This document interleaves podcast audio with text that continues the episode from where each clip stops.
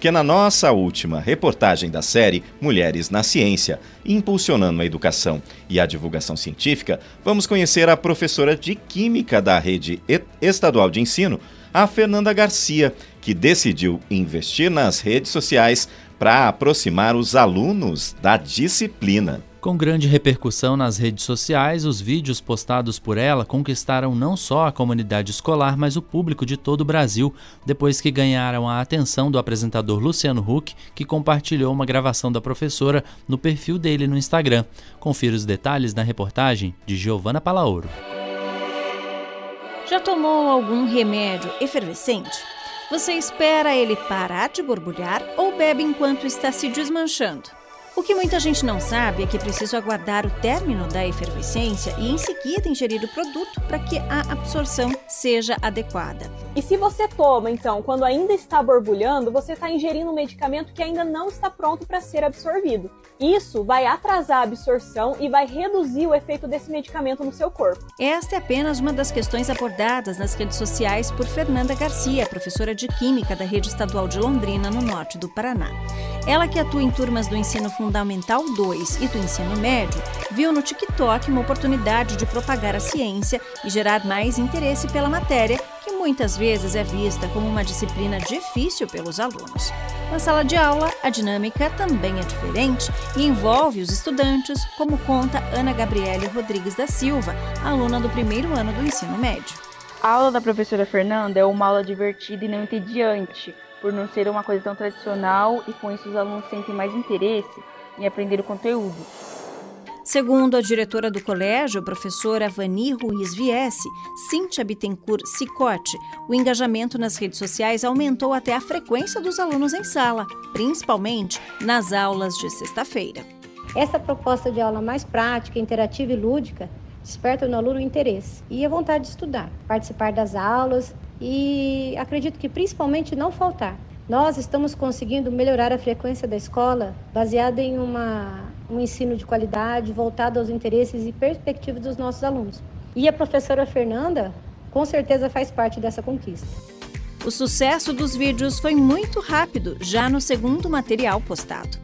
O primeiro vídeo que eu fiz foi uma chamada na época que era de memes. Hoje a chamada vai ser com memes.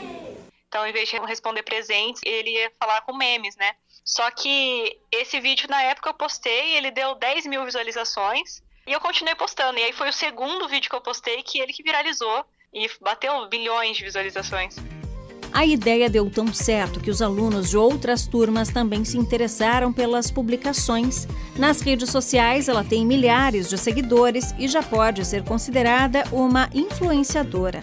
São 173 mil seguidores no Instagram, 360 mil no TikTok, 115 mil no YouTube e outros 40 mil no Quai. A inspiração veio de outro professor que também publica conteúdos nas redes sociais. Eu ainda estava na faculdade, eu me deparei com um professor, sempre falo dele, é o professor Matheus. Ele é professor de matemática e ele também tem redes sociais. E eu vi essa interação que ele tinha com os alunos dele e eu achava muito legal. É, essa proximidade com que ele tinha com os alunos e o quanto que ele falava que fazia diferença no ensino, né? Então acho que eu fiquei com isso marcado e quando eu comecei a dar aula, eu tentei trazer um pouco daquilo que ele me inspirou para as minhas aulas. Então começou assim, inspirada por outros professores também. De acordo com a pedagoga Esther Cristina Pereira, a iniciativa da professora em envolver as redes sociais aproxima os alunos, já que as plataformas fazem parte da rotina deles. O professor ele precisa pesquisar, ele precisa ser instigante, ele precisa Muitas vezes, só o fato dele trocar de roupa, por exemplo, trazer um chapéu diferente, ele já consegue motivar os estudantes. Ou uma, alguma coisa na rede social para os mais velhos, porque a gente tem que sempre pensar na aprendizagem efetiva desde pequenino. Então, o pequenino não tem rede social. Como é que esse professor motiva para a aprendizagem? Como é que o professor do Fundamental 2 motiva? Como o professor do, do médio motiva? Para que esse estudante verdadeiramente se apaixone por aquele conteúdo, por aquela disciplina.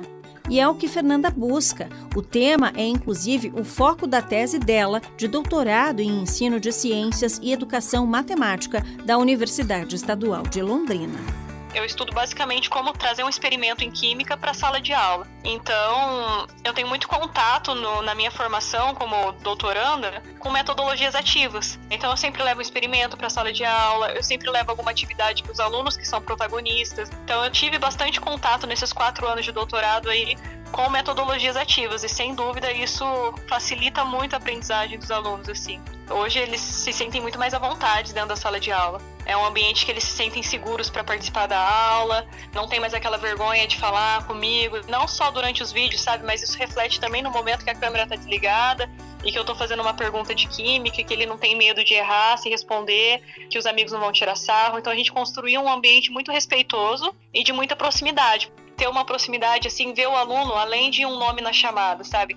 É, o aluno ele tem uma história de vida, ele tem uma necessidade específica, ele precisa ser ouvido. Então, ensinar vai muito além do conteúdo que você está ensinando. Você pode ser professor de matemática, mas vai além da matemática sua aula, sabe? Eu sou professora de química, mas ali eu tenho que olhar meu aluno e ver qual é a necessidade que ele traz lá da, da comunidade que ele mora, para saber o que, que eu vou explicar, para saber os exemplos que eu vou usar. Esther reforça que essa aproximação é positiva também para que o estudante se sinta amparado e acolhido, já que a relação com o professor deve ir além do conteúdo educacional. Quando você consegue engajar o estudante, quando você consegue falar a linguagem dele, quando ele consegue perceber que você é, vive em função do futuro dele e do sucesso dele, não tem presente melhor, né? Você tirar um menino do limbo, por exemplo, né? Você conseguir tirar um adolescente da, daquela, da, né? daquele processo de nada tá bom, não quero mais fazer, não vale a pena viver, né? Não quero estudar, para que, assim, ver a transformação dele de procura, de pesquisar, de ir atrás, de ter preocupação com o futuro, isso não tem preço. Eu sempre digo, a gente tem o salário da gente, mas o que vem por trás de toda essa responsabilidade social que a gente tem com o estudante na escola, isso não tem dinheiro que pague. Muito bacana, né? Parabéns a esses professores que têm a iniciativa de transformar né, e usar os recursos que têm para fazer diferença no ensino. Muito bacana essa iniciativa.